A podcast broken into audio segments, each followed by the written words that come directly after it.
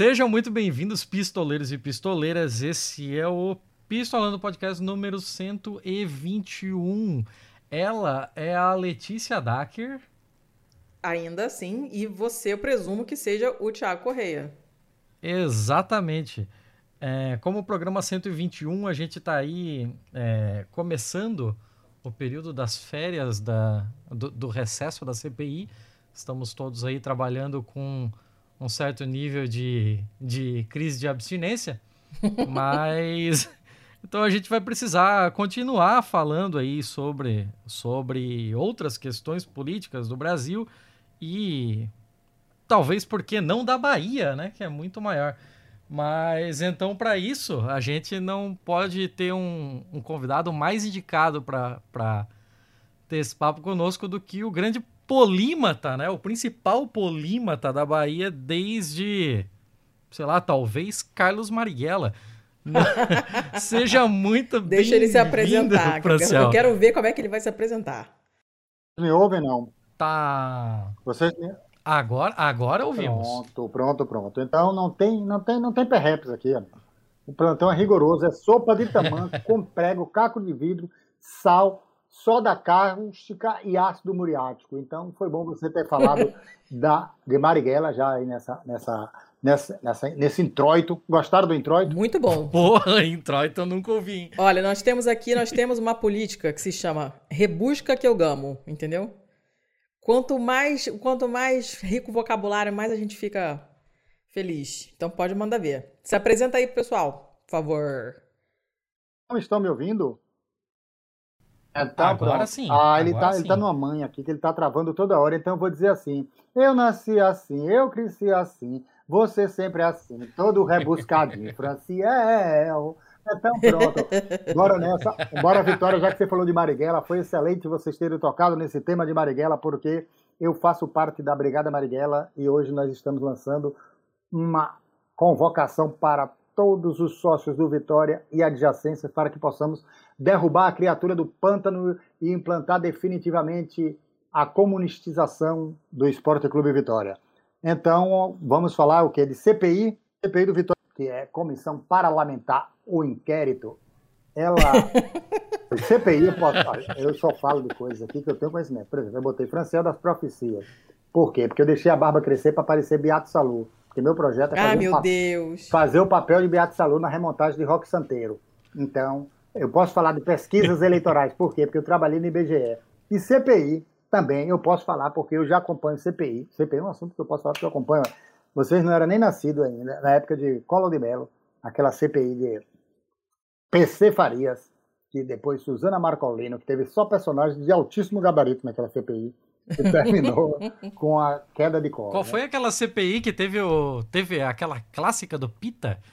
Que o, que o Pita ficou brabo, que estavam fazendo perguntas, induzindo ele a falar determinada coisa, e aí ele chegou e, e colocou para o deputado: Não, deputado, isso daí é como se eu, você, como se eu perguntasse para Vossa Excelência, tipo, quantas vezes por semana você bate na sua mulher? Né? Um negócio assim rapaz, que ele falou. Rapaz, olha, tem uma frase de um cidadão que não merece muito, mas é a, a frase atribuída a ele, que é um catarinense chamado Jorge Bornhausen, que ele diz o seguinte: CPI a gente sabe como começa, mas não sabe como termina.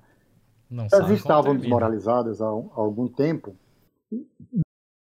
desde basicamente 2001, que hoje está na na B novamente, era vice-líder do governo de Fernando Henrique e conseguiu, junto com o Baiano, porque o Baiano, todo tipo de coisa errada tem o Baiano envolvido, com Jutaizinho, que é, Jutaizinho, que é da tradicional família dos Magalhães, Magalhães do ACM, dos outros Magalhães, do velho Juraci, interventor. Então ele, junto com Jutaí, conseguiu descriar a CPI, que era a corrupção Fernando Henrique em 2001 então, esse o Barros, que hoje é governo, que foi ministro da Saúde Temer, o vampiresco, uhum. ele era o vice-líder de Fernando Henrique. Então, em 2001, já tinha assinaturas para a instalação da CPI.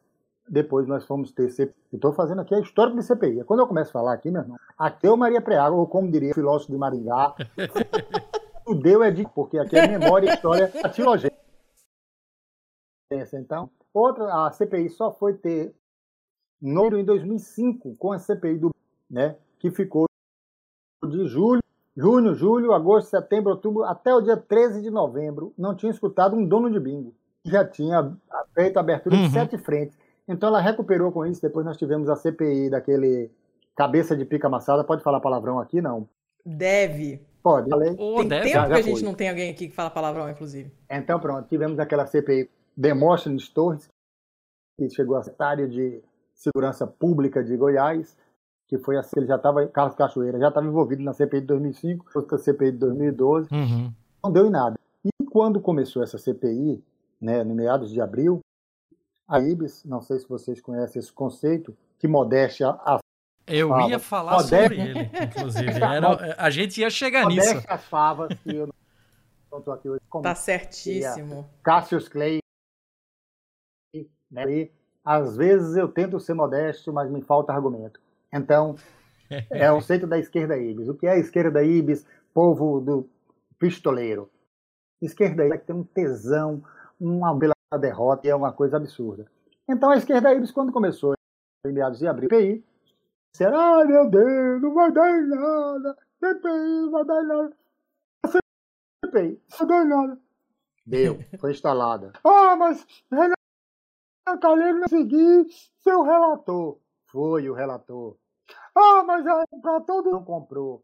Então, já que a CPI é recesso, eu, acho que no, nos últimos dois, o fato político mais importante que nós possamos conseguir voltar a respirar. Porque muita gente não sabe, mas no início de maio, as pesquisas indicavam uma recuperação do infame. Sim. No processo sim. de recuperação uhum. em todas as pesquisas. Uhum. Já havia essa tendência. Então, quando começa a CPI, efetivamente com o ex-ministro da Saúde depondo, o Maneta, como é o nome dele? É Mandetta, não sei como é o nome daquele, daquele crápula. Então, quando começa ali, a, a, a curva começa a estancar, a curva do, da, da subida dele, e a partir de então, ele começa a voltar de novo para as cordas. Então, a CPI teve.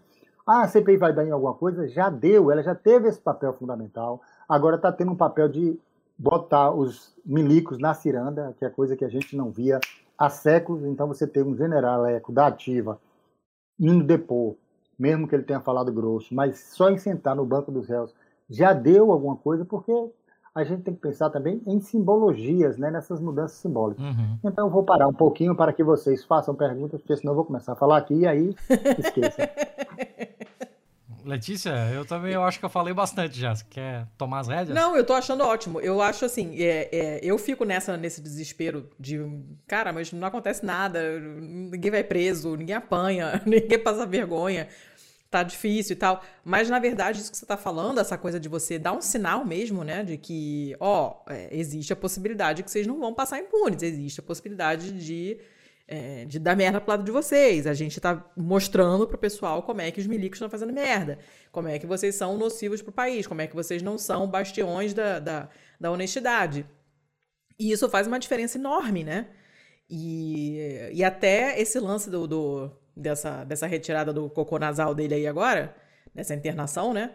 Que acho que. Não sei até que. Não sei se foi. Não acho que foi, que foi forçada, não acho que foi inventada, mas foi providencial para tentar dar um upzinho nele, né? É o equivalente real da facada. Tipo, vamos ver se, se ele fazendo. causando pena nas pessoas, se ele volta a dar uma, uma, uma aumentadinha na popularidade que estava caindo vertiginosamente. Eu não sei. Você acha que, que, que, vai, que tem uma, um impacto maior do que, a, do que essa internação hospitalar dele aí para retirada do cocô bucal, fecal, nasal, ah, cagal? Eu, eu, me permita incluir um, mais um, um pedacinho nessa pergunta, porque assim, a gente tinha uma pesquisa de popularidade que tinha saído uma semana antes, aí aconteceu esse negócio da internação aí, e aí, tipo, seis dias depois daquela pesquisa, fizeram uma nova que já mostrava uma recuperação de tipo 8% da, da pesquisa anterior. E assim, é válido uma pesquisa com tão pouco tempo de uma para outra, assim? Você acha que isso é, realmente diz alguma coisa, Franciel? Vamos, conforme diria Tonha Açougueira, vamos por partes. Então vamos repartir, é, porque senão o negócio fica confuso. Primeira coisa, o que Letícia falou. em relação a, aos milicos. A gente precisa fazer um acerto de contas. A gente pode falar sobre isso depois. O acerto de contas tem que ser feito de algum modo. O Brasil tem que parar para fazer um acerto de contas com os milicos que estão impunes desde os primeiros golpes, que a República do Brasil foi um golpe. Mas eu não vou derivar tanto. Uhum. A gente precisa fazer esse acerto de contas. Em relação à popularidade dele, e aí a gente junta as duas coisas, aí nós temos o seguinte detalhe. A CPI, ela segurou o, esse crescimento da popularidade dele, como eu ia falando na resposta anterior, no início de maio, que ele estava se recuperando, barrou a subida e, e começou a aumentar a rejeição dele, porque a CPI e tudo, não só a CPI, por isso que eu fico brincando com a esquerda Ibis, porque não existe nada pré-determinado. Tudo é o que a gente constrói, tudo é a construção. Então, a CPI, ela foi o que foi construída. Então, é, por exemplo, existem pesquisas mostrando é, a aprovação da CPI está na altura. Por quê? Porque as redes sociais, né, em outros lugares menos ou mais insalubres, começaram a fazer campanha da CPI. Porque se não tivesse esse momento em si, porque há um grito incontido, havia um grito incontido contra o infame, que não vem de agora. Uhum. E aí eu aproveito, é, Tiago, para pegar o gancho dessas coisas suas, mas fazendo um link com o que Letícia falou. Uhum. Perceba, é, eu vou fazer só uma derivaçãozinha para setembro de 2018. Setembro de 2018, vou fazer uma derivação com isso, porque ele estava estabilizado nas pesquisas. Ele estava em segundo, sem Lula ele estava em primeiro. Uhum. Quando ocorre um episódio lá em Juiz de Fora, que eu não vou entrar em mérito, se ocorreu ou se não ocorreu, eu não quero entrar nessa, nessa questão. Eu quero entrar no que foi construído depois. Então, ele praticamente ganha a eleição ali uhum. em Juiz de uhum. Fora, porque ele entra no papel de vítima de comoção social e tal e coisa, e muita gente não se lembra, mas ele deixa para sair do hospital exatamente no dia que as mulheres fazem aquele movimento maravilhoso do ele não. Uhum. Ele sai do hospital nesse mesmo dia para contrapor né, o ato em si que tinha sido magnífico, né, uma coisa fabulosa. E muita gente não se lembra, mas a Rede Globo, que é colocada como oposição, entre aspas, ao infame, ela deu apenas 4 minutos e 16 segundos para aquela manifestação fabulosa das mulheres e deu mais de 11 minutos de matérias favoráveis para ele nesse mesmo dia, porque fez uma entrevista com ele saindo do hospital, fez uma entrevista com a ex-mulher dele dizendo que a denúncia que tinha feito não era bem assim, fez matéria com uma carreata fuleira dele em alguns, algumas cidades do interior, como se tivesse equivalência com aquele movimento fabuloso. Ou seja, no dia que era para ele tomar a borrachada, ele ganha quase o triplo de matérias favoráveis do que o que era para ser matérias negativas, que seria que foi o, o movimento fabuloso. Uhum. E a partir de então, aí o, a Record desembarca de vez a candidatura de Alckmin e tal, e, e, e, começa a fazer algo que não tinha ocorrido nas eleições até então. Nem mesmo em 89, quando a Rede Globo faz o, aquela edição escrotíssima do debate, tinha tido algo tão descarado com um período de com uma antecipação das eleições, porque a Rede, a Rede Record, os programas populares embarcaram na campanha dele de uma forma absurda que não se viu até então. Aí ele quase leva no primeiro turno, e eu costumo dizer que ele não levou no primeiro turno porque o movimento das mulheres, ao contrário do que é dito por muitos analistas que querem sacanear com as mulheres, dizendo que elas ajudaram a eleger o Milico, é o contrário, ele serve como barreira para que ele não ganhe no primeiro turno. Uhum. Porque a, a versão corrente é que ele não impulsionou. É, é uma versão mentirosa e canalha, porque o que impulsiona o crescimento dele, em torno de 10%, e dois pontos percentuais por pesquisa, é exatamente o episódio lá de Juiz de Fora. Ele tinha 20, vai para 22, 24, 26, 28. Quando chega lá no dia 29 de setembro de 2018, ele já está nessa crescente, né, uma coisa, é, numa proporção absurda de crescimento, que até então não tinha. Você pega a pesquisa onde ele assume a liderança, porque sem Lula ele assume a liderança no Datafolha de 30 de novembro. Isso daqui tudo eu vou falando de cabeça, não tem negócio de papel, não tem porra nenhuma, porque vocês não têm imagem aqui, mas é tudo de cabeça essa caceta que eu estou falando aqui. Então ele assume, depois você pode checar, os pistoleiros podem ir no Google e checar lá o Datafolha de 29 e de 30 de novembro, ele, sem Lula na pesquisa, ele assume a liderança em novembro, que é confirmada na Datafolha de janeiro, no Datafolha de abril. Isso tudo eu estou falando sem Lula. Né? Com Lula, uhum. Lula tem o, o, dobro, o dobro da, da, do, do percentual dele. E aí ele continua com um percentual que é em torno de 20%, era 17, 18, 19 e tal, e chega nesse, nesse episódio de Juiz de Fora com 20%. Então ele começa a subir de forma é, geométrica, de forma absurda, a partir do episódio de Juiz de Fora. Não com a história das mulheres, com, com o evento lá que, a, que, a, que, as mulheres protagonizaram em todo o Brasil, né, que elas encabeçaram em todo o Brasil. Ao contrário, então, ao contrário do que dizem os analistas, o inverso é o verdadeiro.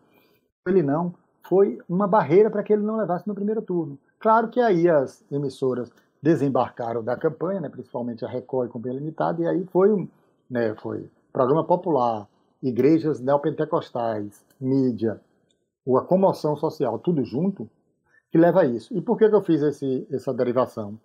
Porque é o seguinte, ele agora estava no pior momento, conforme eu tinha alertado que estaria, numa postagem que eu fiz em dezembro, quando saiu o Datafolha. O Datafolha mostrou ele com 37. Eu chamei um monte de gente para aposta, uhum. ganhei um monte de, de Heineken, da esquerda Ibis e dos, e dos agoniados. Eu falei: venha, corra para dentro que eu quero perder dinheiro. Eu falei: em meados do, do ano ele vai estar no pior momento. Não é porque eu sou Aritana de Oxóssi ou, ou Walter Mercado ou qualquer coisa, mãe de nada, nada disso, não. É porque eu analisei a a, a, os relatórios, eu tenho esse mau costume de analisar os relatórios da pesquisa e eu tinha visto qual era a tendência e, e além de outras coisas que poderiam ocorrer na conjuntura. Mas, enfim, por que, eu estou falando isso? Para pegar o que Letícia falou aí, em relação, e o que você completou, Tiago, em relação à recuperação da popularidade dele. Veja bem, a gente tem um exemplo de Boris, Boris Johnson lá na, na porra do Reino Unido. Quando ele disse que estava com Covid, ele aumentou em 20% a popularidade dele, porque a comoção é uma coisa é, natural. Ah, está sofrendo, não sei o que. Você cria uma, uma, comoção natural. Olha aqui, Boris Johnson, apesar de ser direitão, não, não, não se compara com o infame mó, porque não tem nada que se compare com esse estrupício. Né? Nós não temos nada uhum. na, na, na, na, como exemplo para dizer, ah, é comparável. Não tem nada comparável com ele, porque ele é um ser extremamente perverso. Né? Os outros têm é, né, diversas características, são escrotos, são né, contra distribuição de, de renda tal. Ele não, ele junta tudo numa coisa só, além do instinto da perversidade. Então, o que ocorre é o seguinte, em relação à sua pergunta, ah, ele subiu seis pontos. Primeira coisa que tem que ver é o seguinte, coisa, essa pesquisa da Exame, ela é a que indicava ele com menor percentual, ela destoava das outras. Por exemplo, o Datafolha dava 24 de bom, ela só dava 20. Uhum. É, algumas outras pesquisas davam 25, outras davam 26. Eu fiz uma coisa que é feita nas pesquisas, né, no processo lá dos Estados Unidos, que eles gostam de fazer a mediana. Uhum. Eu fiz a mediana dessas pesquisas do início de setembro, ou do início agora de julho, e ele estava com 22,8. Só que ele estava com 22,8 porque tinha essa da exame que colocava ele muito para baixo. Colocava ele com 20. E agora colocou ele com 26. Que é mais ou menos a média dele agora, é em torno de 25, que seria é, um quinto né, do eleitorado, que já foi mais, já foi em torno de 40% de aprovação, depois caiu para um terço, que tinha sido do, logo depois de quatro meses de governo, que permaneceu durante um bom tempo, aumentou para 40%, caiu de novo para um terço, e agora ele está em torno de um quinto. Então ainda é cedo para fazer isso. Porém, porém, uma coisa que não pode ser esquecida, eu costumo falar isso direto na briosa e gloriosa live das canjibrinas, uhum.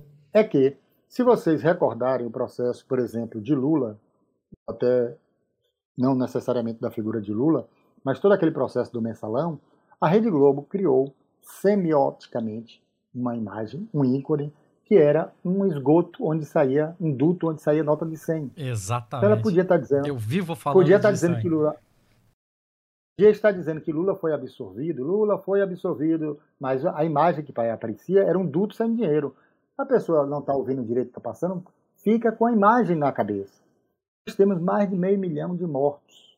A Rede Globo, que se finge de oposição, não criou nenhum ícone para juntar o infame mor a essas mortes não tem uma cova, não tem um cemitério no fundo, não tem uma cruz, não tem nada. Ele aparece, ele Bonner faz um editorial, grita de lá, grita de cá, mas não foi criada nenhuma imagem para associar ele a essa tragédia humanitária.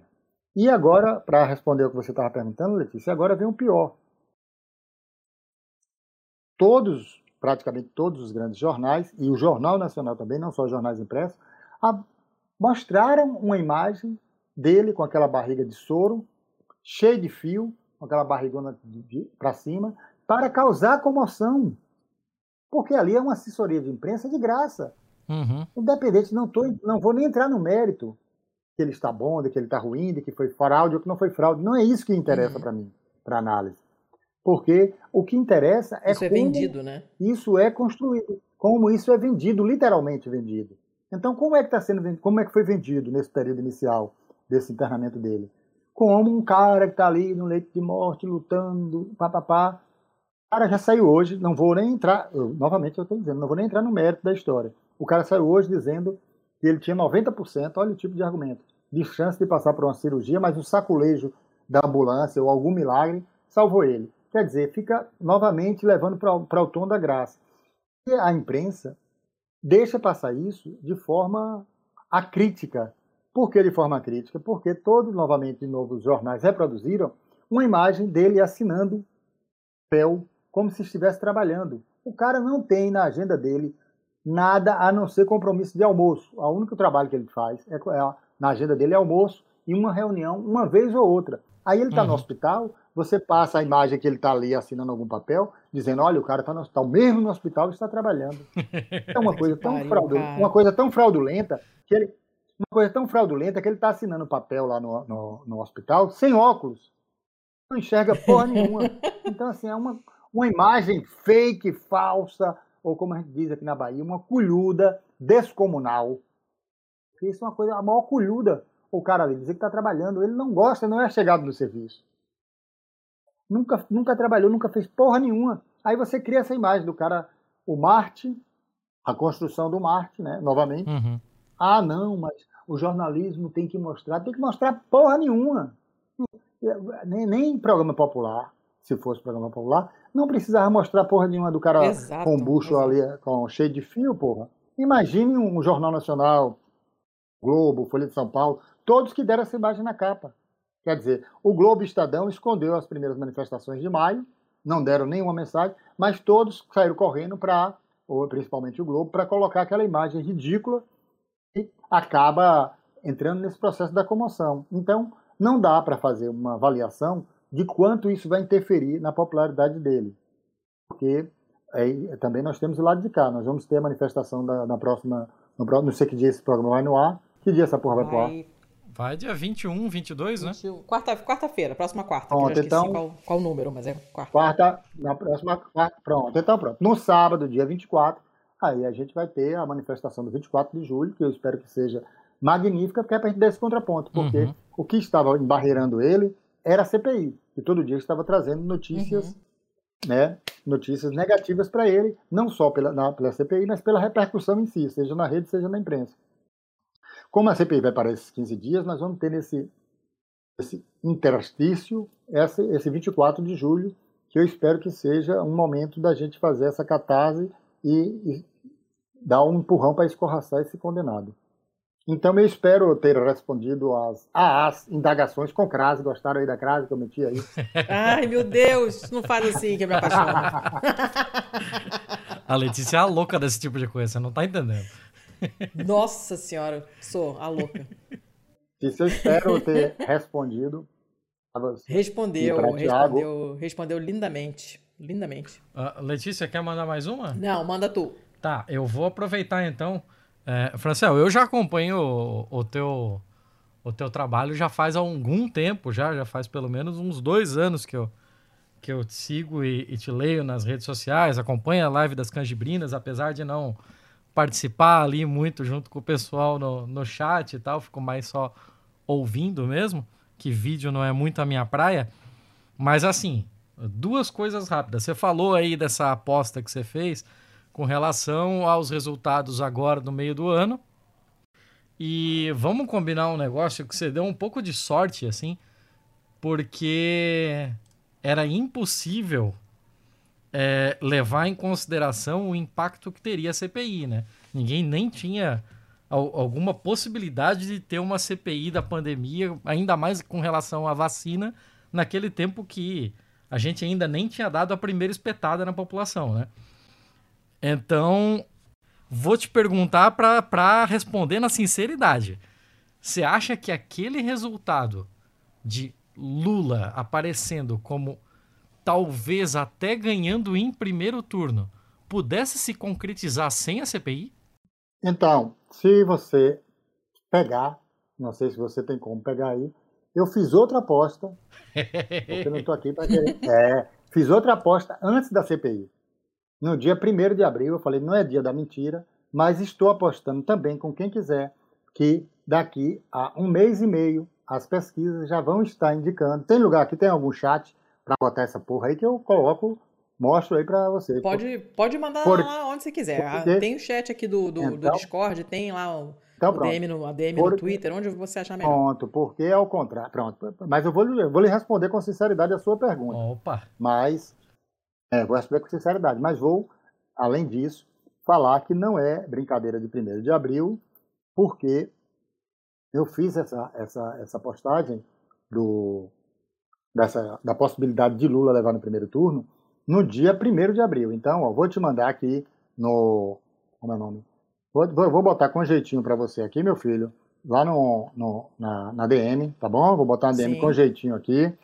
E aí Bota, você pode. Pronto, aí você pode passar para para o pessoal aí. A gente bota na. Pronto. Na, na Vocês colocam. Aqui. E está escrito aí na, nessa, nessa, nessa postagem, que é da postagem do dia 1 de abril, respondendo sua última pergunta. Aí depois eu vou para a primeira. Né? A pergunta, a sua última, que era. Eu aí? Já tô, tá aberto Deu. aqui. Então pronto. Chegou aí a, a, o que é que está dito aí? Nessa postagem do dia 1 de abril. Veja bem, não é. Profecia, profecia que não é de 1 de abril. Daqui a pouco, mais de um mês, tipo meados de maio, as pesquisas já vão insinuar a possibilidade do Lula vencer no primeiro turno. Favoritem e a gente volta para conversar. Tá, no tá dia, bom negócio aqui. No dia 12 de maio, que veio o Datafolha, o Datafolha já apontava essa possibilidade uhum. né, na pesquisa. Então, é, para não dizer, ah, você, você achava que poderia acontecer sem CPI, tanto achava que eu fiz essa, essa profecia. E por que, que eu fiz essa profecia? Não é por fazer profecias. É porque é o seguinte, é, eu tenho o mau costume de não só analisar pesquisa, porque pesquisa, além, é, as pessoas costumam dizer, pesquisa é retrato. Não, pesquisa não é retrato. Pesquisa é retrato e tendência. Uhum. Não adianta só você dizer que a pesquisa é um retrato do momento, não, porque não é só um retrato, ela é um retrato de tendência. E pesquisa é acúmulo também. Então você tem que analisar o acúmulo. Como eu estava falando, por exemplo, o infame Mó, ele assume a liderança no Datafolha de 2017 no, em novembro de 2017, sem Lula, ele assume a liderança. Uhum. Com Lula, ele sempre esteve com mais de dois dígitos atrás, com mais de 10 pontos atrás. Isso ocorreu nessa pesquisa de 30 de novembro, isso ocorreu na pesquisa que o Datafolha fez em janeiro, isso ocorreu na pesquisa que o Datafolha fez após o golpe do dia 3 de abril, que é um golpe muito pouco falado e muito pouco estudado, não tem, é, ainda não vi ensaios, livros sobre esse tema, que é uma coisa, para voltar ao que Letícia tinha falado, que é a coisa do Partido Militar. Aquele golpe do dia 3 de abril do general Leco Vilas Boas foi um golpe clássico. Uhum. Ele faz uma tuitada, ele mete uma tuitada, bom, né, enquanto garoto de recado, moleque de recado, e a tuitada, de forma, não vou nem dizer de forma crítica, é uma correia de transmissão. Ele abre aspas, ele lê a tuitada do negócio, fecha aspas e encerra o jornal. Aquilo ali, mais do que um uma chantagem para o Supremo é emparedamento, é um golpe clássico. E no, logo depois o Supremo se acovardou, não teve coragem, Lula não pôde ser candidato, né? uhum. né? E aí o que é que ocorre? Mesmo voltando, mesmo depois da prisão, a Datafolha faz essa, essa pesquisa, Lula continua com o dobro dele, está lá no Datafolha do mês de abril, 30 a 15. E por aí vai. Em maio, Lula continua na frente. Em junho, continua na frente. Em agosto, que é o último, dia 22 de agosto, que é a última vez que Lula participa das pesquisas enquanto candidato, depois é Haddad, só Haddad, uhum. que então faz os dois, faz Lula e Haddad. Mas a última que coloca Lula, que foi a última que ele perdeu o direito de ser, que é 22 de agosto, Lula está com 39 a 19. Então, o histórico indicava que Lula tinha potencial eleitoral. Aí você vai me perguntar, você não vai me perguntar, mas eu mesmo vou fazer a pergunta dizendo como se fosse você. E meu nome é Tiago. Franciel, mas vem cá, mas não tinha pesquisa mostrando que o infame ganhava de Lula? Tinha. Teve. Logo depois que ele se elege presidente, as pesquisas indicam que eles estão na frente. Por quê? Porque Lula está impossibilitado de ser candidato. Uhum. Então, como Lula está impossibilitado de ser candidato, o eleitorado de Lula, que é maior do que o eleitorado do PT, que Lula se tornou uma figura maior do que o próprio partido dele, o que é que acontece? O eleitorado está ali retraído. No dia 8 de maio, 8 de março, quando Faquin, a, a Guisa, gostou do, novamente um A craseado, eu meti aí, Ai, viu? Nossa. A Guisa, é, a Guisa de favorecer, a Guisa de favorecer é, Moro, dá aquele primeiro passo para que Lula se torne elegível, o IPEC, antigo Ibope, faz uma pesquisa e já indica a força de Lula. Então eu não fiz a profecia por pensamento desejoso, como é comum nos analistas, até porque eu não nem tenho vontade de votar em Lula, eu, querer, eu gostaria que tivesse uma candidatura de esquerda uhum. para puxar Lula para o lado de cá, Obrigada. porque senão uhum. vai, ele vai Lula, Lula é o bicampeão mundial da conciliação, então se não puxar para o lado de cá, ele vai descer a ribanceira, ele vai. Ele não tem essa história com ele. Ele, ele nasceu desse processo conciliatório, né, de processo de disputa sindicais, de conversar com o patrão, de tensionar ali e puxar para lá. Ele sempre fez isso, inclusive os dois mandatos dele foi desse sentido. Ele dava lá força para o agronegócio e pegava e dava força para a agricultura familiar e aparecia o cara como para resolver. Então é da natureza dele, é isso. Então eu acho, defendo que tem uma candidatura de esquerda para puxá-lo, até porque eu acho que ele vai ser eleito para o lado de cá. E a candidatura de esquerda teria esse papel no debate. Mas não, é, voltando só para dizer que não era pensamento desejoso. Era apenas uma análise das pesquisas, do histórico de pesquisa, entendeu, Tiago? Então o histórico de pesquisa uhum. indicava isso, a força eleitoral de Lula. Então, se você pegar, por exemplo, já que você falou da pesquisa exame, a pesquisa exame de 29 de janeiro, isso daqui é tudo de cabeça. Sou eu, Igual aquele personagem Funes, o memorioso de Borges. É foda. Então, no dia 29 de janeiro, você tem lá a porra da pesquisa da exame. No final de maio, nessa sequência, fevereiro, março, abril e maio, quatro meses, em menos de quatro meses, 36 milhões de eleitores saíram do infame para Lula. Ah, por que isso aconteceu? Por, por conta de toda essa conjuntura nossa que nós estamos vivendo mas também porque Lula se tornou elegível. A partir do momento que ele se torna elegível, ele dá um salto, porque as pessoas dizem, ah, agora eu posso votar nele. Os eleitores dele dizem, posso votar nele. Então, respondendo a sua segunda parte da pergunta, é isso. Antes da CPI, eu já acreditava e fiz aposta também no dia 1 de abril, conforme você viu o registro aí, que era no dia 1 Vocês estão me ouvindo? Estão Beleza, me ouvindo? então agora estamos tudo, tudo em riba de volta. Onde é que a gente tinha parado? Que agora já me perdi também. Sei perfeitamente onde eu estava. Ó, aí, ó. Ainda bem, né? Ainda bem que temos alguém aqui para controlar. Eu tinha, eu tinha é, dito sobre a profecia que eu tinha feito em 1 de abril de Lula e respondendo a Tiago se eu tinha dado sorte em relação à previsão de Lula. Disse que a de Lula eu não dei sorte e expliquei porque eu não tinha dado sorte, que foi em relação ao histórico das pesquisas que eu tinha acompanhado. Em Exatamente. relação à pesquisa, em relação à resposta do infame, aí eu tinha começado a reconhecer que eu tinha dado sorte, porque não tinha como adivinhar que ia ter a CPI nem a legibilidade de Lula. Aí eu ia começar a explicar por que eu tinha feito essa previsão, mesmo sem ter esses dois outros fatores que me ajudaram. Opa! Então, então vamos pegar dessa, dessa orelhinha Posso falar da fora, sorte. Hein? Por favor. Então pronto. Então pronto. Então veja bem, a história da sorte já está gravando? Sim, sim. Então pronto, então fudeu Edith Piá, conforme diria o filósofo de Maringá. é o seguinte. É, não, até cair na internet, sobe, desce, tá? Rapaz, só minha conta bancária que não, não, não resolve nada, mas vamos adiante.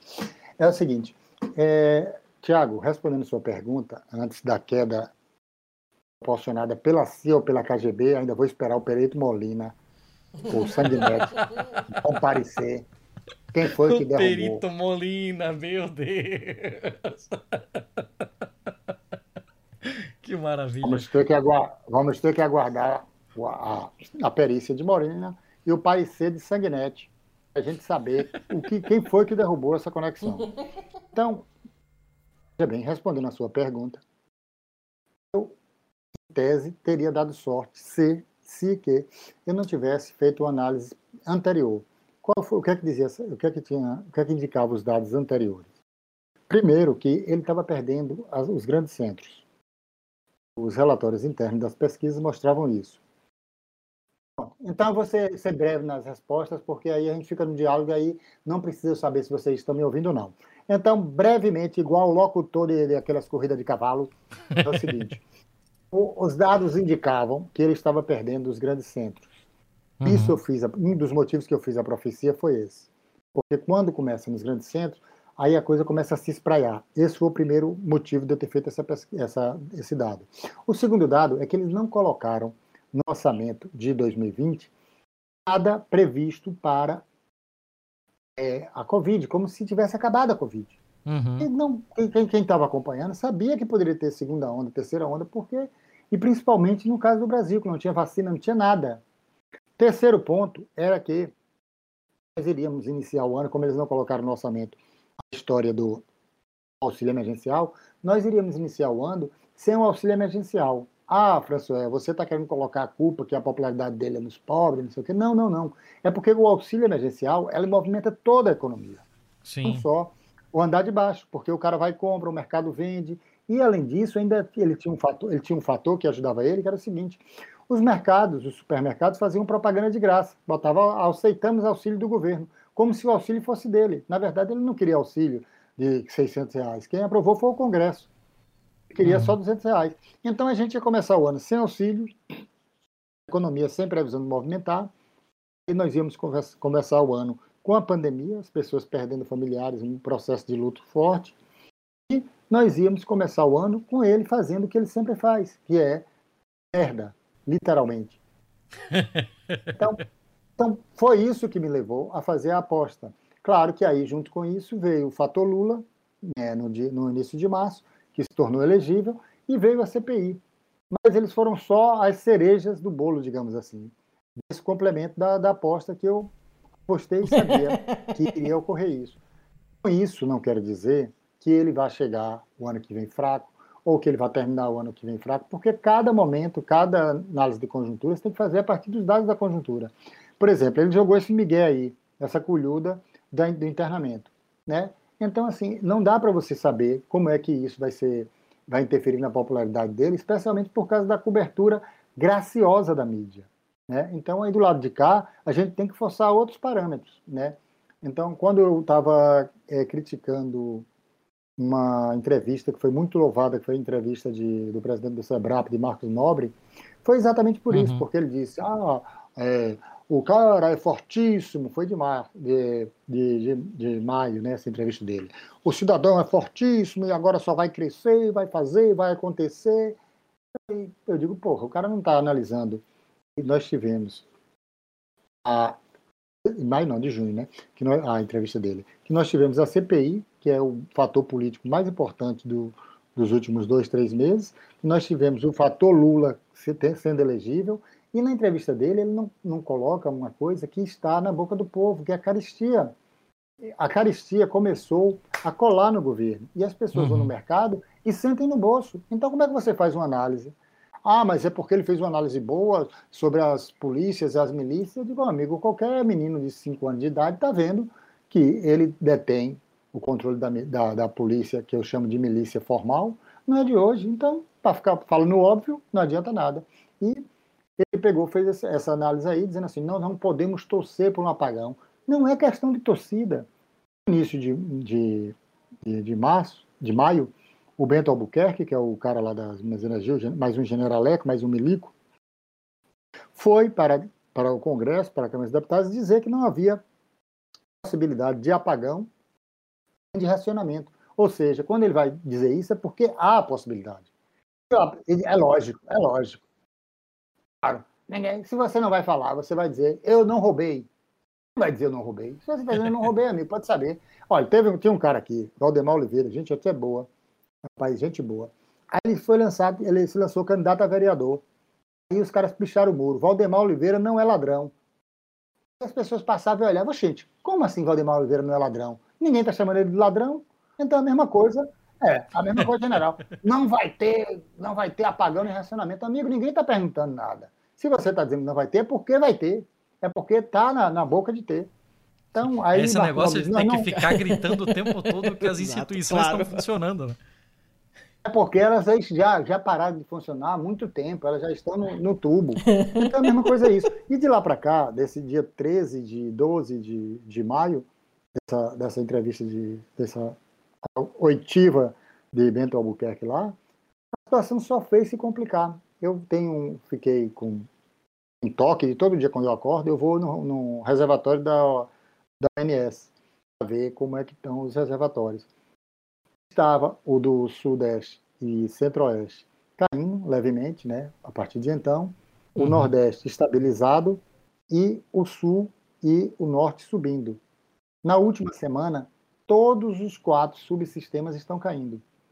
O Sudeste e Centro-Oeste caindo, o Sul caindo de forma vertiginosa, o Nordeste caindo e ainda em tom de estabilidade, de, mas já de oscilação negativa, o Norte.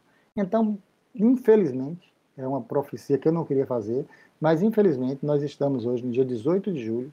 Daqui a um mês nós já vamos começar a ter mini apagões nos horários de pico. Podem escrever isso, porque não é uma coisa que eu gostei de falar, nem de fazer essa previsão, mas é um dado lógico.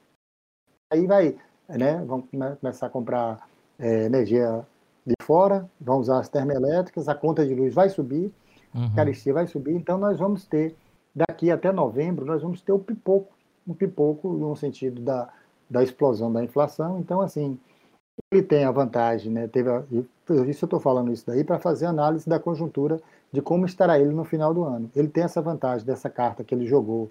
Eu estou doente, meu pé está doendo, meu pai mora no interior, minha barriga está cortada, a caixa de mudança é pesada, ai ai doutor, eu não aguento.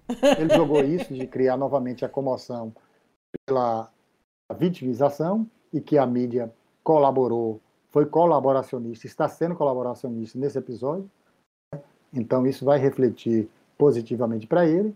Ele vai estar sem ser acossado durante 15 dias pela CPI, ele vai ter esse respiro, vai sair fazendo inauguração de obra, viajando, fazendo o inferno que for, né, dando, aumentando o orçamento secreto para deputados fiquem fazendo propaganda em suas rádios regionais para ele, vai, mas ele vai ter esse, tem esse, esse quadro também adverso que se deslumbra pela frente, né? que é esse quadro da, da, dos apagões e racionamentos que começarão a ocorrer daqui a um mês a gente já vai ter ah, faltou energia não sei aonde, foi um mini apagão de uma hora, de 15 minutos, 10 minutos, mas já vão começar a ocorrer esses apagões no horário de pico. Isso sem contar né, as ruas, porque, como já diria o velho Ulisses Guimarães, eles só têm medo das ruas. Então, nossa, a gente tem que fazer a tática da, do filósofo Gig Gueto, que é uma banda de pagode daqui, que canta assim: Eu vou botar pressão, mamãe, pressão. Então, temos que botar pressão. Quando você samba, eu fico todo arrepiado. E ver você sambando, eu fico louco e apaixonado. Vem pra cá, negona, dá pra mim essa pressão.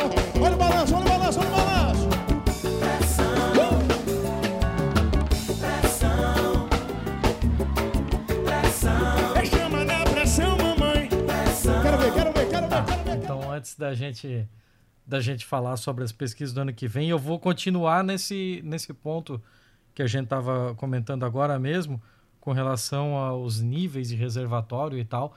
Então, é, você está fazendo essa, essa comparação relacionando com os níveis de reservatório é, no período da última grande da última grande ameaça de apagão, Franciel? É, é, eu tenho feito, mas tem um detalhe, que é o seguinte, é, Tiago. É, mudou, ah. né? A gente tinha uma dependência maior das hidrelétricas, então não dá para fazer esse comparativo apenas. Uhum. Porque a, a gente tem, mas assim, os dados gerais, o que, o que indica que a, a queda vertiginosa dos reservatórios, que é criminosa e premeditada, porque eles deram vazão. Tem uma matéria do, do, de um site insuspeito, depois vocês procurem, que é do Monitor Mercantil, dia 2 de julho, mostrando que foi uma coisa premeditada. Eles deram vazão para aumentar lucro, para tirar. Então, não fizeram nem. A, é como fizeram com as vacinas, sabe? Uhum. É a, a, lógica, a lógica do desprezo à vida é a mesma, dentro, claro, guardado as proporções, porque a, a, esse apagão aí ainda é uma coisa que se vislumbra. As vidas já nós já perdemos mais de meio milhão, enquanto eles ficavam fazendo brincadeira de pedir propina, né? Especialmente os milicos.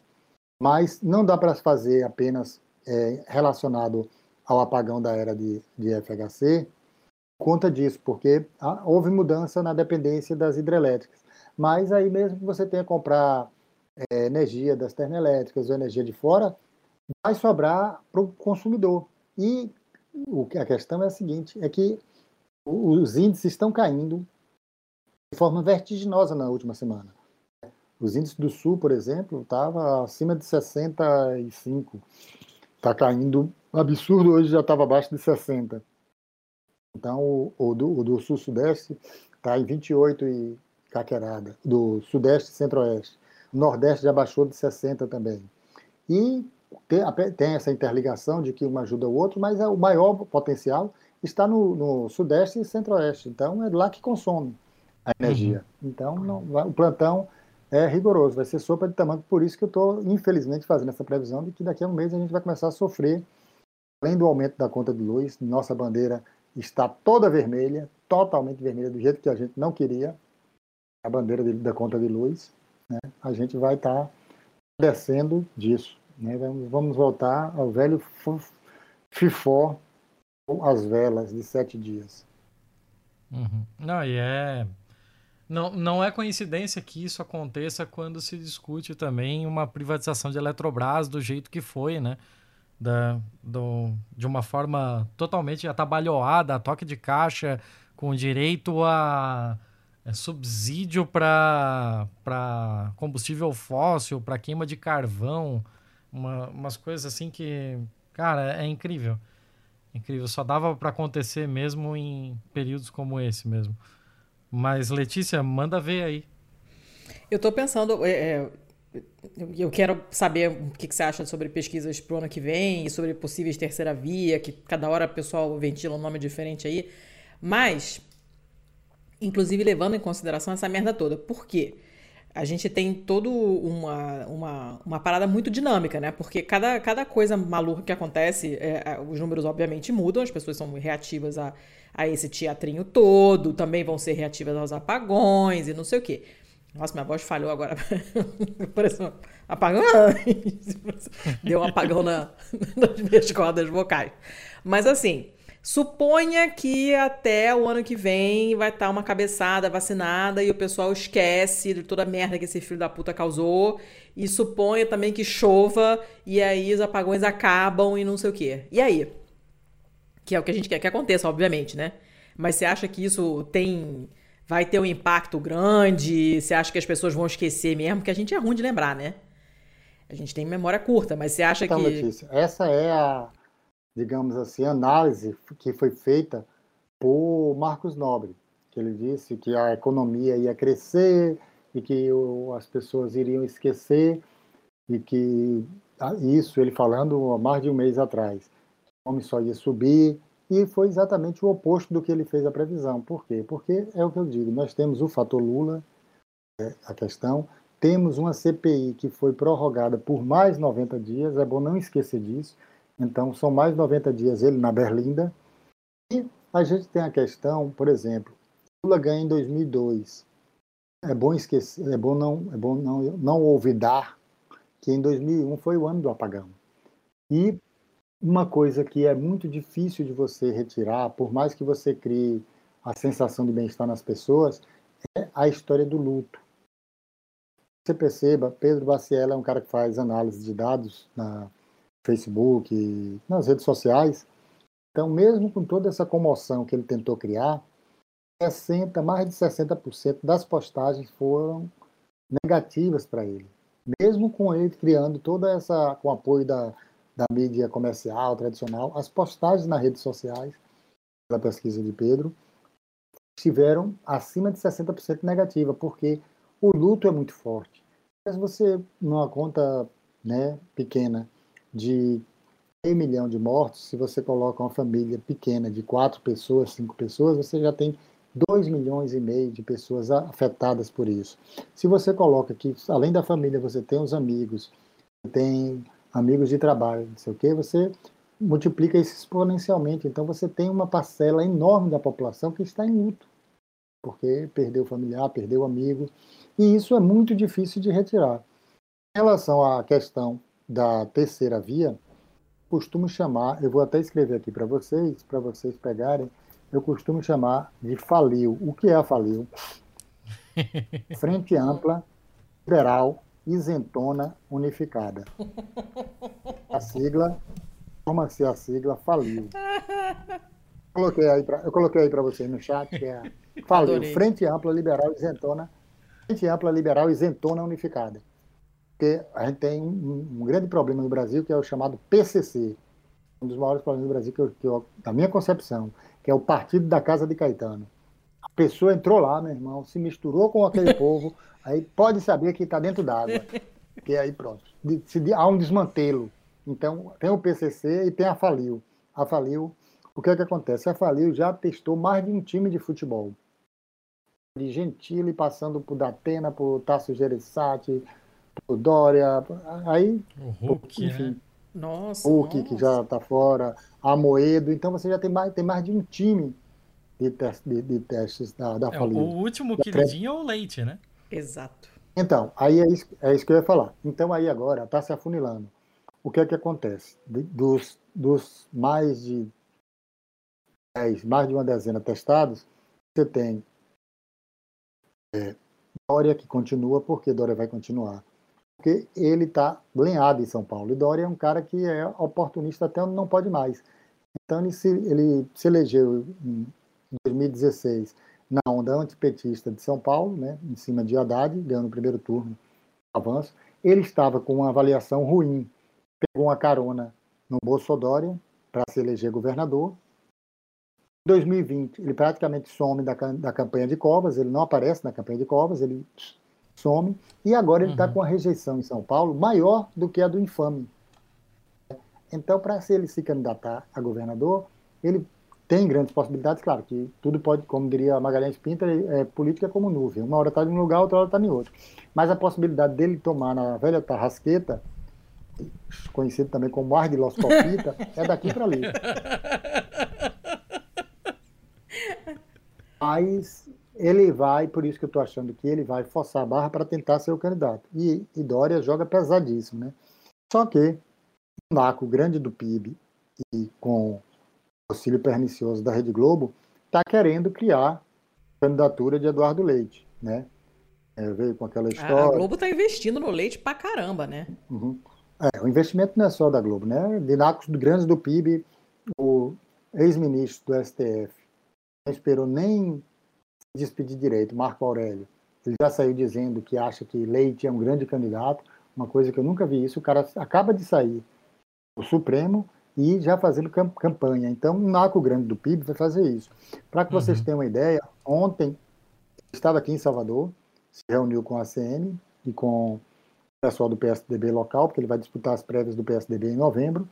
Hoje ele estava tocando pandeiro em Maceió, então assim, com chapéu de couro, fazendo campanha que nenhum outro candidato ainda fez esse tipo de campanha, de botar. Daqui a pouco ele está comendo pastel na feira, vai ser a próxima, ele vai estar tá na liberdade. É, não, porque ele tá, entrou num nível de campanha que ninguém fez até então. O cara é governador de Minas Gerais. Ou governador do Rio Grande do Sul, desculpa, Minas Gerais é o, é o outro demente. Mas o cara é governador do, o cara é governador do Rio Grande do Sul. Ele larga o estado dele para vir para o Nordeste ele está aqui, né? Agora estava ontem em Salvador e estava hoje em Maceió tocando pandeiro e cantando música do Luiz Gonzaga. Então, assim, é uma campanha totalmente na rua. Tem um negócio chamado CPL, que é de um liberal Zé Ruela aí, que está fazendo debate direto com ele, Mandetta e, e, e Ciro. Uhum. E colocando com, e colocando transmissão na, no YouTube e jornalistas do Estadão se prestando esse papel como se fosse uma, um debate de verdade para candidatos a presidente, que não é. É apenas uma campanha de um setor político. E eles estão, porque se fosse ouvir Boulos, se fosse ouvir é, Lula, se chamasse, não. Eles estão é, é repetir, repetidamente chamando Mandetta, Leite e Ciro para debater. E o jornalista fica fazendo perguntas como se estivesse seriamente, estivesse fazendo perguntas para candidatos a presidente, quando na verdade estão ali sendo é, para fazer campanha para uma, uma candidatura que vai sair daí. Né? Porque aí Ciro está outro que não vai, que eu creio que não vai abandonar a candidatura. Então, aí você vai ter a disputa Leite Dória, tem Mandetta que vai se cacifar para tentar ser vice de alguém dessa terceira via, a frente da, da Falil, a Frente Ampla Liberal Isentona Unificada. O problema da Falil é que eles, é, eles estão no que a gente chama, no joga sinuca, sabe? Que é a sinuca de bico. Eles estão na sinuca de bico. Por quê? Porque se eles encampam o projeto de retirada de Bolsonaro, pode levar no primeiro turno. Eles não tiram Bolsonaro, Bolsonaro tem a caneta na mão e podem, pode ressuscitar como um candidato forte. É, Bolsonaro sendo um candidato forte, Lula já é outro candidato forte. Não tem espaço para terceira via. Então eles estão nessa sinuca de bico sem saber para onde vai.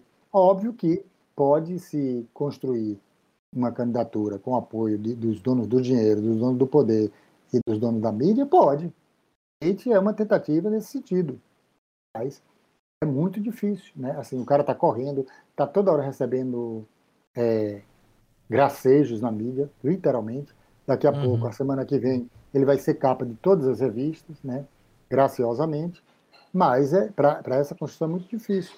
E é muito difícil porque Ciro muito dificilmente vai largar a candidatura dele. Porque se, por exemplo, Ciro largasse a candidatura e Dória largasse para apoiar o Leite, ele se tornaria um nome de peso um nome com condições de disputar uma vaga no segundo turno. Mas para isso a engenharia é muito difícil. Então, eu hoje não apostaria nessa hoje, dia 18 de julho. Claro hum. que a gente tem aí mais de um ano pela frente ainda. Pois mas hoje, é, tem muita coisa para acontecer. É, muita coisa para acontecer. Mas hoje eu não colocaria uma nota de três reais falsificada na candidatura da terceira via, não. Até porque o quadro da terceira via só vai ficar claro partir de novembro, quando se definir a questão do PSDB. Porque tem muita questão também que os deputados não querem gastar dinheiro com um candidato falido, que sem perspectiva, porque tem o dinheiro do, do, do fundo partidário que eles querem usar para eleger uma bancada forte, pelo menos, que é uhum. é o processo de MBDização do PSDB, porque o PMDB nunca lança candidato forte. Eles trabalham para chantagear governo, né? agora não mais o PMDB em si, mas o, substituto Centrão, que é ter uma bancada forte na Câmara e no Senado, porque, independentemente de quem ganhe, vai ter que passar por negociações com ele. Então, o PSDB está querendo ir por esse caminho e você apostar numa candidatura presidencial fraca, você gasta muita energia e pode não acabar não elegendo bancada. Então, às vezes, é melhor você sair sem candidato. Mas isso a gente só vai saber em novembro, que a agosto, setembro, outubro, novembro, daqui a quatro meses, quando estivermos pior, no pior da crise do, do, da questão elétrica, né? Porque novembro vai ser o, onde o bicho vai estar tá pegando. Dória tentou se cacifar como muita gente não lembra, mas no início de abril Dória queria ser o pai da cloroquina. Tem vídeo mostrando isso. É, isso eu lembro nem, hoje. Nem lembro, nem lembro mais, cara. Tanta é, coisa maluca acontece que eu também. sinceramente tinha esquecido. É, pois é, eu vou, eu posso procurar aqui e mandar para vocês também, né? Porque não quero ficar tentando abrir muitas páginas aqui, porque senão vai acabar travando. Mas depois vocês procuram aí que vocês ah, têm, que você tem vídeo. Você tem vídeo dele falando isso, né? Que quem é, encabeçou o projeto da cloroquina fui eu, bababá. Ele queria ser o pai da cloroquina, depois ele quis ser o pai da vacina. Ele está tentando se apegar a alguma marca uhum. onde ele possa ser, ser, ser, candidato a presidente, porque a governador está difícil para ele. Inclusive, ele colocou o cara do DEM, lá para o PSDB exatamente para ser o candidato dele. E ele tem uma rejeição muito grande também, o Dória, né? Ele, ele é um cara asqueroso, né? Então ele, ele, ele... é asqueroso, mas independente dele ser asqueroso ou não, a, a rejeição dele está acima do asqueroso morto pois é, em São cara, Paulo. As pessoas são estranhas, sinceramente. Mas, ô, Franciel, vamos, vamos tirar um negócio limpo aqui. Assim, se o negócio é só fugir da dita dicotomia entre Lula e Bolsonaro, já tem o Ciro ali como um cara relativamente bem posicionado. É, qual foi o qual foi a questão que fez com que a Faliu acabasse não abraçando o Ciro? É, o grupo de WhatsApp foi desfeito. Foi desfeito esse grupo de WhatsApp, saiu até uma matéria brincando com isso. Porque o que aconteceu foi que era Hulk, Amoedo tal, formou-se esse grupo de WhatsApp para discutir a Faliu, né, a Frente Ampla Liberal Isentona Unificada. E aí foi saindo, fulano saiu do grupo, fulano saiu do grupo, aquela palhaçada que tem, né, aquela brincadeira. Então todos saíram do grupo.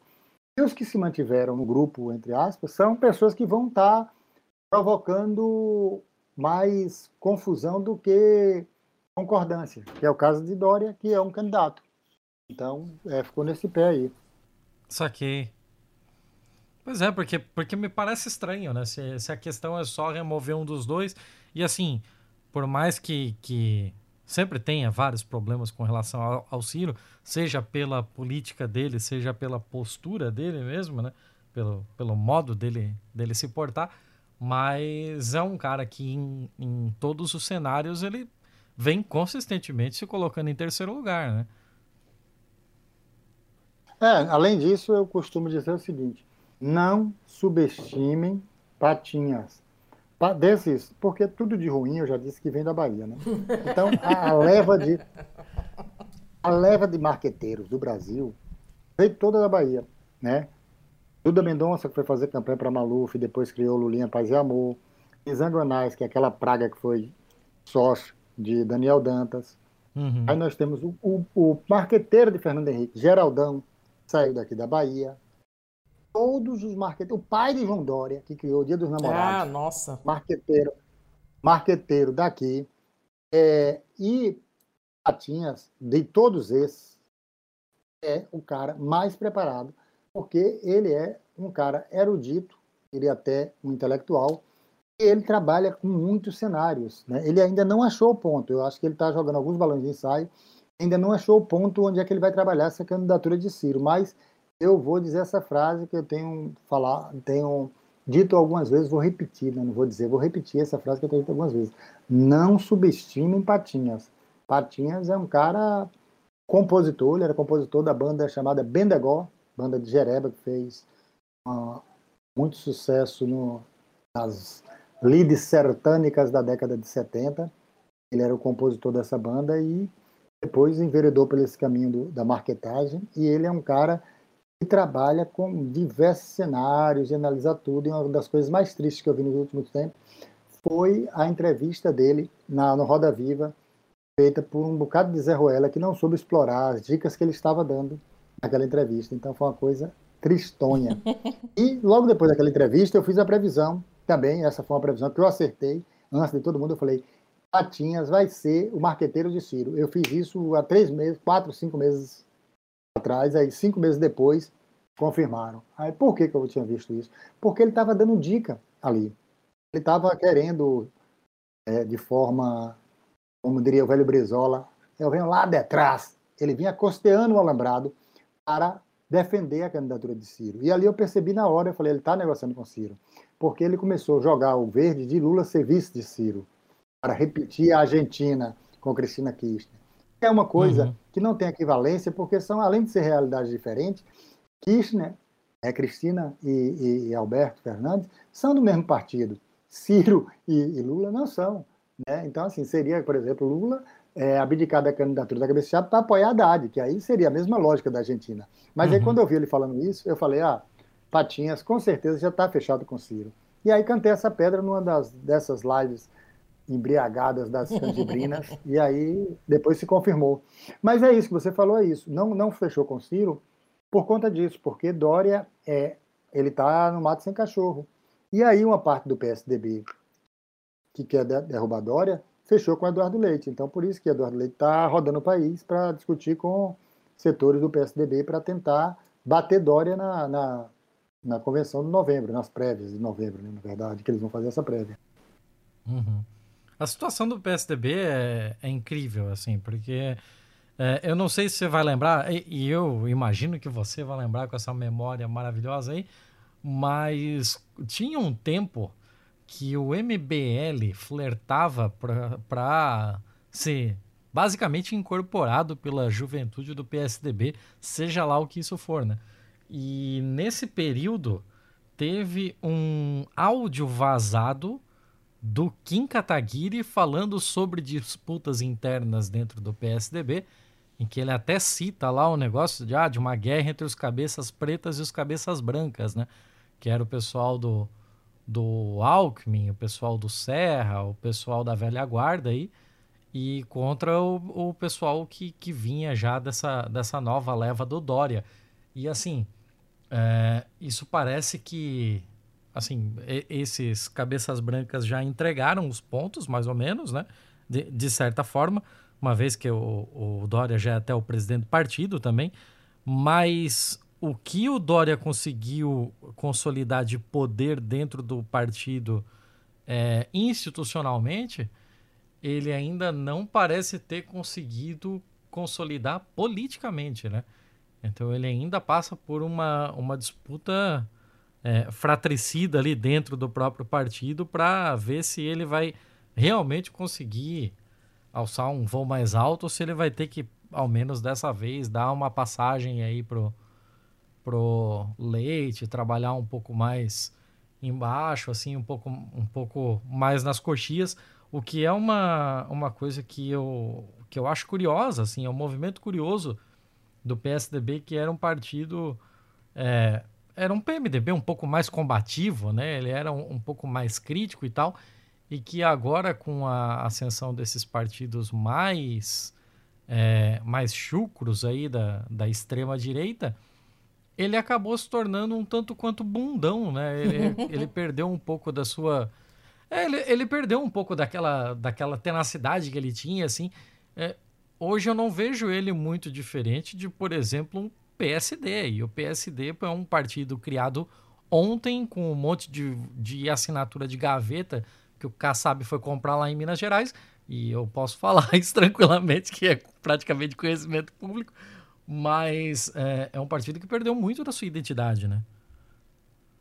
Então, o PSDB surge, na verdade, da costela do PMDB, né? Uhum. Eles não queriam a história, do PMDB que estava fazendo negociações, então surge como, entre aspas, a parte ética do PMDB, né, que é aquele, aquele movimento. Só que com, com, com a ascensão de Dória, conforme você já relatou, ele não só perde combatividade, como ele dá uma guinada muito grande, que já tinha sido apontada por Serra em 2010, que era a guinada de se reposicionar à direita. Só que com Dória, ele não foi só o reposicionamento à direita, né? Ele perdeu qualquer escrúpulo de, qualquer, de, de defender qualquer coisa. Então Dória ficou igual a biruta do aeroporto. Para onde o negócio estiver apontando, ele vai. E é, os cardeais perderam né, a, a estrutura partidária. Então, é, Fernando Henrique, por exemplo, tentou bancar, não só agora, mas já antes, a candidatura de Hulk, exatamente no, como um movimento para combater Dória. Mas só que Fernando Henrique é, não apita nada, fica sendo apenas moleque de recado do NACO do PIB escrevendo uhum. artigo no Estadão e, enfim, se tornou apenas isso. Perdeu força dentro, perdeu ascendência dentro do partido. Porque Fernando Henrique, por exemplo, em 2005, quando surge aquele o maldito mensalão, ele é um dos caras que segura para o PSDB não levar adiante o impeachment de Lula, porque ele, ele era contra o impeachment de Lula. Ele tinha ascendência naquela época, 15, 16 anos atrás. Hoje, não mais. Né? Hoje o partido estava tá, dominado até recentemente, por Dória, e agora vai ter essa, esse bate-chapa. Né? Aí vai, vamos ver como é que vai ficar. Quem é que vai comandar realmente, porque Dória vai tá, Dória está acuado, porque a questão de Dória não é só perder a, a convenção, é porque ele teria que se reinventar para tentar se reeleger candidato a, a governador de São Paulo, caso ele perca a negócio. Ele está na sinuca de bico fortíssima. Né? E o partido perdeu totalmente qualquer cara, né? Se você for lembrar, um dos ministros mais fortes do, de, de, de, de, Bolsonaro é Rogério Marinho, que era presidente, até uhum. poucos dias, presidente de honra do PSDB lá do Rio Grande do Norte. Né? E o partido tem votado sistematicamente com o governo. Pode dizer que é por causa das pautas tal, um dos próceres desse governo era ninguém mais, ninguém menos do que Mansueto de Almeida, que foi durante muito tempo Sim. assessor do Tasso Gereissati. Né? Uhum. Então, e o PSDB acabou votando né, com, com o governo em tudo isso. E o partido está, para se reinventar vai ser difícil, porque ele perdeu. Se você pegar, for analisar as pesquisas, Bolsonaro começa a subir. Eu saí, viu, Molino? Na casa de minha tia. Beleza. Começa a subir exatamente quando há o declínio de, do PSDB, de Aécio Neves, que, com aquelas denúncias. Então, a subida dele na, nas pesquisas dá-se exatamente por isso. E, tristemente, tenho que informar que estou sendo expulso da residência aonde estou. Então, queria dar o, as despedidas para vocês, agradecer muito. E se tiver alguma pergunta final para a gente se despedir. Tiago, fica contigo.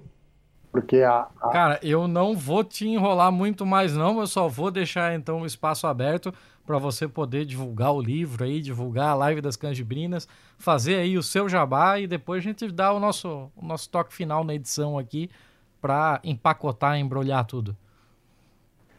Bom, o livro é, eu fiz agora a última reimpressão, já está acabando. Infelizmente não posso nem fazer propaganda. Chama-se Ingresia, é, Chibanças e 600 Demônios. É um livro que, modesta favas, não vale porra nenhuma, mas é o... graficamente ele é muito bonito. Foi feito por André Valias. Tem foto de minha amiga Sora Maia, de um japonês que é um cracaço de bola, é, Kitamura. Tem também a orelha de Chico Sarna, conhecido como Chico Sá, e a apresentação de meu queridíssimo Cláudio Leal. Mas, infelizmente, esse livro já está acabando, eu não vou mais imprimi-lo, porque é um trabalho do cão. Oh, é um trabalho do cão, porque eu não quis colocar em nenhuma livraria, eu faço a venda é, artesanal, que foi um trabalho desgraçado. E eu estou escrevendo outro livro que se chama Tá Pensando Que Tudo é Futebol, quero ver se eu termino esse ano. Tem a Live das Cães Brinas, que é um bar onde eu me divirto com as pessoas no YouTube, quem quiser apareça lá. Não tem horário, como diz um amigo, é o único programa que começa pontualmente na hora que começa. Porque não havia, não tem dia da semana e não tem hora. É na hora que eu estou descansado que eu digo, vai começar, e a galera chega e a gente começa a conversar, mais ou menos como esse bate-papo aqui. Eu recomendo, recomendo fortemente. É muito engraçado porque eu fico cantando. Agora mesmo, quando tava, quando caiu aqui a conexão, eu fiquei cantando. É, lembrando da live e cantando. É, e estou também escrevendo uma série sobre a anistia, é que a gente acabou não falando dos milicos, que é o nosso grande desafio. Pode ficar para uma próxima parte, porque a gente tem Oba. que mandar os milicos de volta para os quartéis para pintar meio fio, sem propina, sem pincel propinado, porque senão eles vão comprar até o pincel e a tinta do meio fio com propina triplicada, aí não vai dar. Aí vai quebrar as nossas combalidas finanças. Eu quero agradecer muito, foi um papo muito agradável, apesar das intempéries. Foi muito massa estar aqui com vocês, só pistolando na manhã. Ótimo, muito bom. Imagina, beijo obrigadão, Franciel. Até mais. Até beijo, mais. obrigada. Tchau, tchau. Tchau, tchau.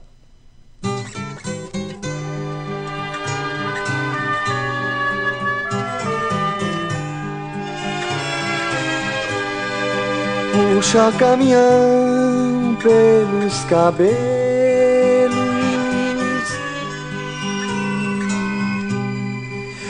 Puxa caminho de degredo.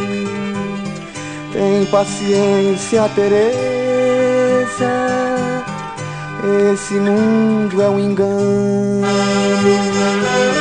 Tem paciência, Teresa. Esse mundo é um engano.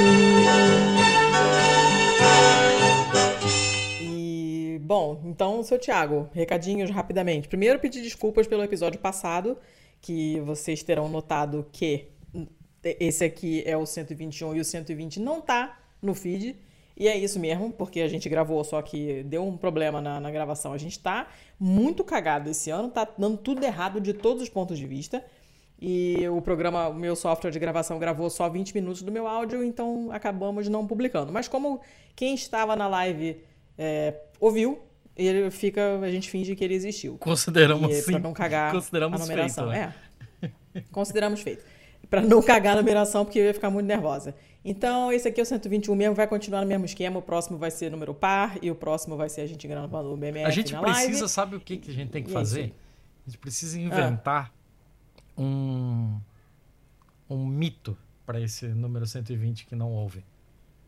Hum, Tem que dizer, tipo? sei lá, a gente, a gente tinha um convidado especial e ele é, implorou pra gente de última hora que não pudesse ser publicado por alguma coisa que ele falou, ou então alguma coisa nesse sentido, assim. A gente tem que criar um lore pra ele.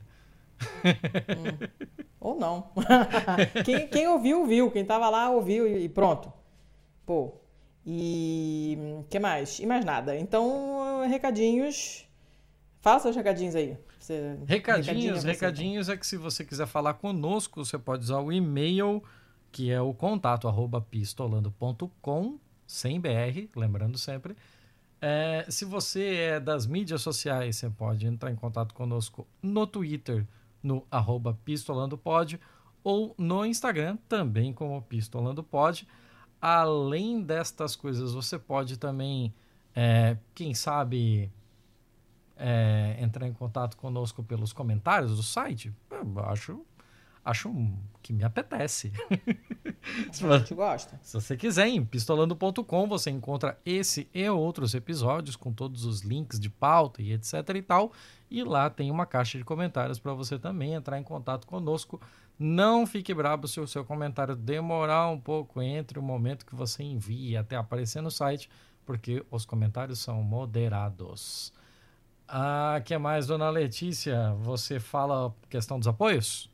Os apoios? Tá, os apoios. Então, nós temos, nós temos uma ampla variedade de financiamentos de propostas, de financiamentos coletivos. Então, se vocês estão no Brasil e quiserem ajudar a gente, a gente tá no catarse.me barra pistolando é, para dar uma ajudinha em, em reais, né, em cagadinhas. Como é que a gente vai chamar agora a nova moeda? Já teve facadinhas, agora é o quê? Cagadinhas?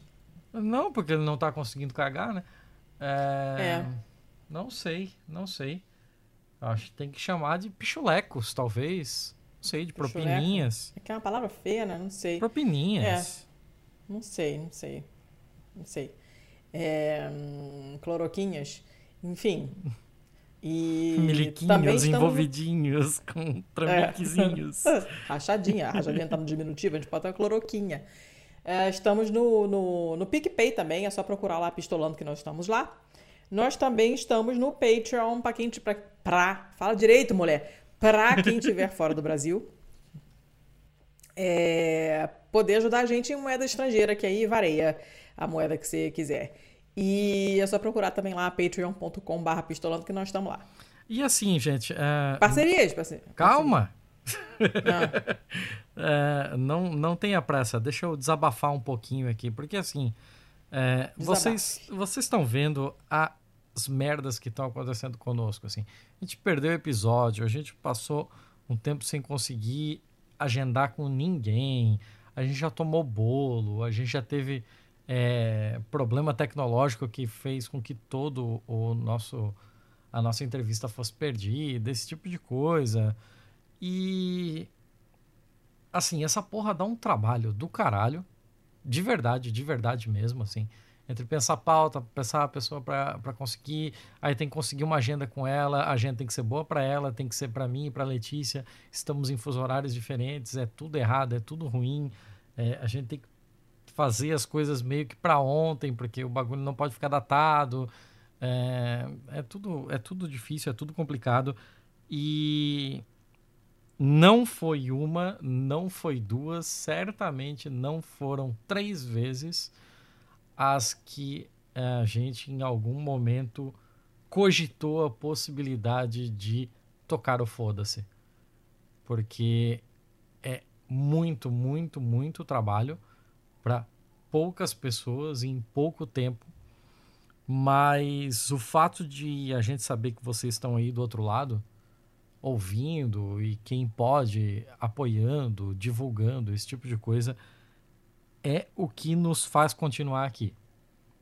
Porque assim, é, a gente não pretendia, não pretende e sabe que não dá para ficar rico com isso. A gente nunca teve essa pretensão. É, mas não fazer com que isso nos torne pobres já é alguma coisa. não é mesmo? E a gente começa a pesar, assim, né? Depois, ainda mais agora que a gente tem Estopim Podcast, então, assim, a gente consegue fazer podcast, é, nos remunerar de uma forma um pouco diferente, e aí você começa a, a levar em consideração coisas do tipo, ah, três horas trabalhando para este podcast aqui me rendem X. Três horas trabalhando pro nosso rendem uma fração ínfima de X. Então, se a gente fosse trabalhar só com a cabeça, esse, esse, esse podcast tinha acabado já, para que a gente pudesse é, se dedicar melhor mesmo aos nossos aos nossos clientes, aos nossos parceiros, a galera que, que trabalha conosco aí, fazer um negócio melhor e mais rentável a partir deles, né? E tomar para nós o trabalho deles e se sentir orgulhoso porque tem um pedacinho da gente indo naquilo ali. Uhum. Mas não, mas o nosso negócio é estar tá aqui, é estar é tá falando com vocês, é estar tá trazendo aquela pauta que vocês não esperam, aquela pessoa que vocês não esperam. Tem tudo sido muito difícil. Então, a gente imagina, e em certos casos a gente até mesmo sabe, né, pelo contato que temos com os ouvintes, que também está difícil para vocês. Então, mais do que fazer uma um novo pedido aqui de ah, se vocês puderem, a, nos apoiem e tal. É, eu queria deixar mais a parte de agradecimento mesmo, de quem chegou até aqui conosco, de quem continua nos ajudando dentro das suas possibilidades para que a gente ainda esteja aqui. Porque, fora tudo que eu falei aqui do trabalho que a gente, que a gente desenvolve para para colocar esse conteúdo no ar, tem as nossas vidas, né? Tem as uhum. coisas que impreterivelmente a gente precisa fazer, a gente precisa dialogar, a gente precisa dedicar tempo. E a pandemia fodeu tudo, tem sido tudo muito, muito difícil. Então, passar por isso tudo com o Pistolando e com vocês aí do outro lado tem sido mais fácil, tem sido melhor. Tem sido mais complicado com relação a agendas e compromissos e dificuldades, mas tem sido muito mais prazeroso. Então, muito obrigado a todo mundo que está aí do outro lado. A gente teve aniversário recentemente e a gente esqueceu, é isso? A gente teve aniversário recentemente, mas assim, Passou não batido? tem clima. Não, não tem clima. Não, tem né? clima. não eu não lembrei não mesmo, clima. só tô lembrando agora. Não, a gente, a gente, teve. A gente teve aniversário. E a questão é que, de fato, assim, não tem clima. Não existe como a gente cogitar comemorar alguma coisa num período desse, assim. Por mim, a gente continua contando como segundo ano. Porque Cara, é. é, é muito difícil. Não, assim é como os difícil. eventos de 2020 estão sendo feitos agora e continuam sendo chamados de 2020, a impressão que a gente está é que a gente também ainda está em 2020, né? Então. Então, pois é, tipo, tá, passou tá, batido. Tá complicado, mas caso a gente tivesse comemorando as coisas, teria sido no mês passado. É, pois é. Caraca, gente. Estaria fazendo agora dois anos e três anos três e um anos, mês, né? Seria no dia 20 do 6. É. Eu ia fazer uma piada dizendo de que signo é não. o nosso podcast, não, não, mas eu não, sei. Você sabe que não nos interessa. É, mas enfim, presta atenção, gente. Quatro, três anos. Oi. Três anos. Três anos. Três anos é coisa. Parabéns para nós. Parabéns para nós, parabéns para quem nos apoiou esse tempo todo, para quem tá vindo aí para quem chegou agora. E, e sim, nossa, o Thiago tem razão demais, assim, passar esse, esse tempo, é, esse período bosta, sabendo que tem gente ouvindo, que tem gente apoiando, que tem gente com paciência quando o episódio atrasa, é, né? Que o pessoal na live fazendo os piores, que são obviamente sempre os melhores, trocadilhos e. e, e, o nosso grupo de apoiadores, a Pistolagem, é um lugar muito, muito legal. A gente fala isso sempre e é verdade. Acontece de tudo quanto é tipo de apoio ali dentro, todo mundo se ajuda. O Thiago foi à manifestação em Joinville encontrou o pessoal de Joinville, 100% dos apoiadores de Joinville estavam lá. Né? Eu estou aqui em Lisboa e tem o pessoal, os nossos apoiadores que estão aqui em Portugal também. A gente já se encontrou hoje. Eu fui almoçar com o pessoal. Ontem comi coxinha e pastel no centro com, com, com o pessoal também. Então, tipo, é, rola uma ajuda de todos os assuntos, de todos os os problemas, tudo quanto é dica. Quero comprar um fone, torci meu pé, meu laudo veio, sei lá o que, escrito não sei o que das quantas. Alguém sabe o cabo não sei o que lá, carro disso, motor daquilo. Qualquer assunto, o pessoal tem assunto para conversar. É uma troca muito legal. É um pessoal muito, muito, muito legal mesmo. Eu tenho um orgulho enorme desse grupo. Já falei isso aqui é, algumas vezes e vou continuar falando sempre, porque é verdade. É, um, é muito orgulho, orgulho a gente tem muito orgulho de, de ter juntado um pessoal bacana, porque é muito fácil juntar uma galera e ter um bando de mala. E não tem. É um pessoal, gente boa pra caramba, é um grupo muito legal e que é uma das melhores coisas que, que foram derivadas desse podcast foi esse grupo de apoiadores que tem um pessoal, gente boníssima e, e, que ajuda muito a gente a segurar a onda nesse período merda em que tá tudo dando errado, tudo esquisito, tudo sem perspectiva, tudo sem sem capacidade da gente se planejar para nada, porque ninguém sabe o que vai acontecer amanhã. E esse período de medo, de incerteza, de raiva, de tristeza, de angústia, está sendo muito mais fácil mesmo quando a gente sabe que pode compartilhar com o pessoal que, que ouve a gente, que comenta, que, que indica o programa, que menciona a gente no Twitter. Né? A gente está super ausente das redes, mas quando marcam a gente, a gente está lá, a gente responde, a gente vê. E isso é muito legal, ajuda bastante com a saúde mental de todos os envolvidos. E então a gente só pode, só tem que agradecer mesmo. Né? É isso aí, é isso aí. Agora que choramos as ah. pitangas, já demos os apoios, os contatos. Parcerias. Agora eu acho que é hora de dar tchau, parcerias. né? Rapidamente. Nossa, rapidamente. Parcerias. Nossas parcerias. Hum. Temos parceria com a vesteesquerda.com.br. Vocês vão lá e tem um monte de coisa de camiseta maneira. Agora que as manifestações estão rolando, eu acho que vocês deviam ir com uma camiseta afrontosa. Faz parte. Inclusive, a nossa camiseta do Pistolando está lá na vesteesquerda.com.br. E aí você usa o código PISTOLA10 e você ganha 10% de desconto, que é sempre lindo, porque desconto é lindo.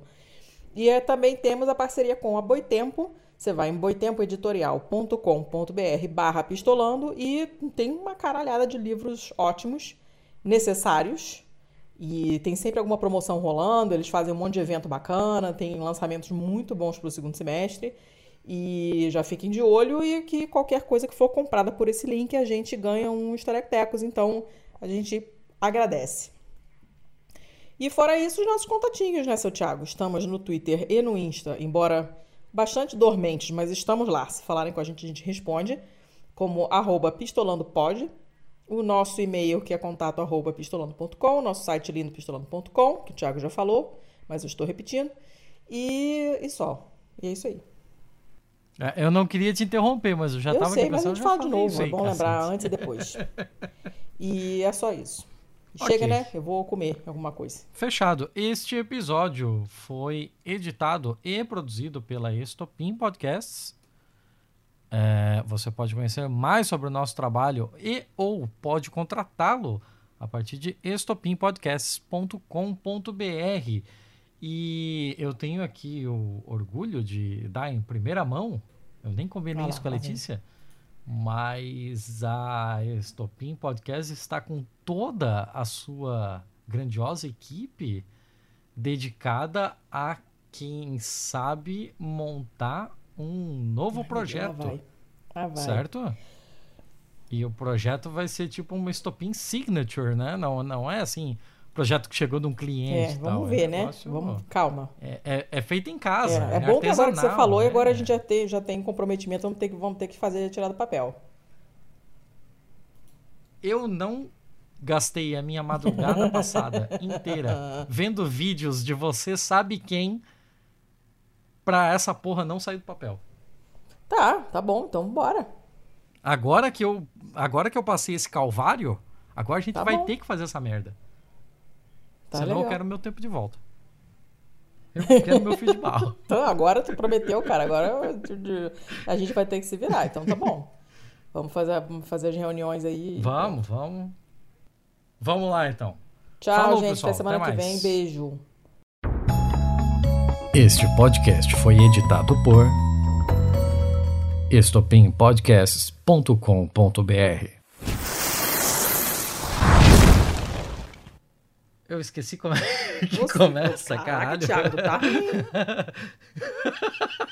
Ô, eu tô A loucão, eu tô eu. loucão. Pera aí. Vamos lá.